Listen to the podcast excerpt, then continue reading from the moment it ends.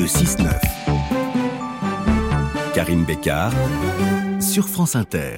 Ils ont déjà tous rappliqué, mais si vous les avez forcément remarqués, lors d'un barbecue, peut-être euh, la saison a fraîchement commencé, ou lors d'un dîner entre amis organisé à la nuit tombée. Les moustiques sont de retour et ils sont ce matin mes invités dans ce cabinet de curiosité. Enfin, pas exactement les moustiques, non, plus précisément, une étude très intéressante qui leur est consacrée et qui nous révèle que plus nous sentons bon les savons parfumés et plus les moustiques sont attirés par nos peaux humaines. C'est une étude américaine très récente et très sérieuse qui a pris soin de tester quatre savons en particulier. Quatre savons testés sur des personnes volontaires qui ont donc été recrutées. Il leur a été demandé de se laver les bras, les deux bras, le premier avec du savon parfumé et le second à l'eau claire, autrement dit sans se savonner.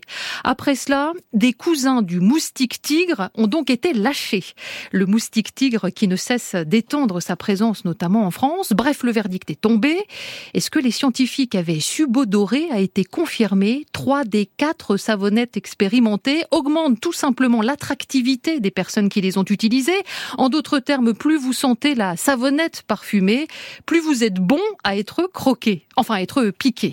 Au final, c'est une étude qui a été saluée, mais il me vient une dernière question quand même. Ma douche du matin, certes savonnée et parfumée, quel effet peut-elle encore avoir sur des moustiques rencontrés en toute fin de journée? La question me semble essentielle, je ne sais pas ce que vous en pensez. En tout cas, moi, je demande à ce qu'elle soit étudiée.